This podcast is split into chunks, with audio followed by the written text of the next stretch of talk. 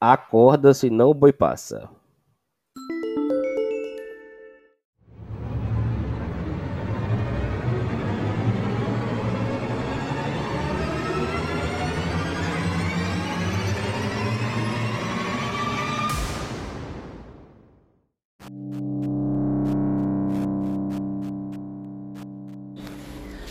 Ai, ai, ai, ai, ai, ai. E tinha que voltar com a rapidinha, não tinha jeito, né?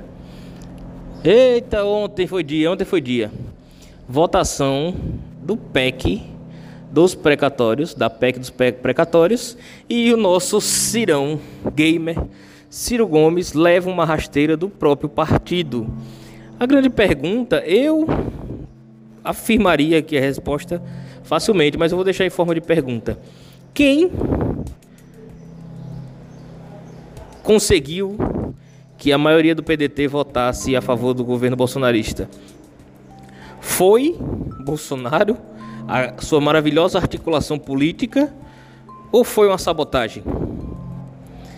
A esquerda que diz ser contra Bolsonaro, que odeia tudo que Bolsonaro fala, parte dela, ela é partidária e parte dela só acredita em um nome, em um Messias, porque o Messias da extrema direita está aí no poder, mas existe o Messias também da esquerda progressista e que se não for ele nada serve.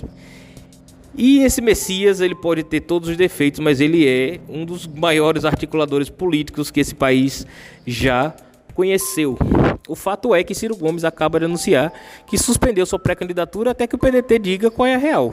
O que é que está acontecendo? Porque esse PEC dos precatórios, ninguém vai fazer aqui leitura ideológica dos votos, nem leitura da intenção do PEC dos precatórios, porque ele é mais uma PEC do, para o Estado consumir recursos para gastar em ano político. Poderia ser de governo progressista, de governo conservador, de qualquer tipo de governo que já passou por esse país. A coisa mais natural é você aumentar imposto e tirar de algum lugar para cobrir despesa de campanha em ano eleitoral. A pergunta que fica é: quem foi o responsável por sabotar o PDT e a pré-candidatura de Ciro Gomes? Vamos acompanhar os próximos capítulos e a resposta aparecerá em breve. Eu tenho, não, eu não tenho dúvida, porque o modus operandi é o mesmo dos últimos 20 anos, em que alguém e um grupo se apoderou do discurso da esquerda e sempre sabota. O inimigo real hoje dessa esquerda não é Bolsonaro, é Ciro Gomes. É o fato. A tática de Bolsonaro e a tática de Ciro, ou perdão, a tática de Bolsonaro e a tática desse grupo, que hoje eu não vou citar nome, porque eu quero que cada um reflita e, e faça a sua própria resposta, é a mesma. Que ano que vem o Brasil tem apenas dois nomes para escolher.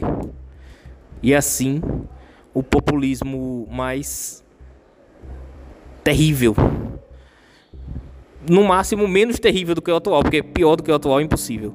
Ele continuará imperando pelo Brasil e com seus velhos vícios e com os com sempre é, o discurso de que o Brasil será o país do futuro, mas nunca seremos futuro enquanto usarmos a camisa de outro ser humano e colocarmos é,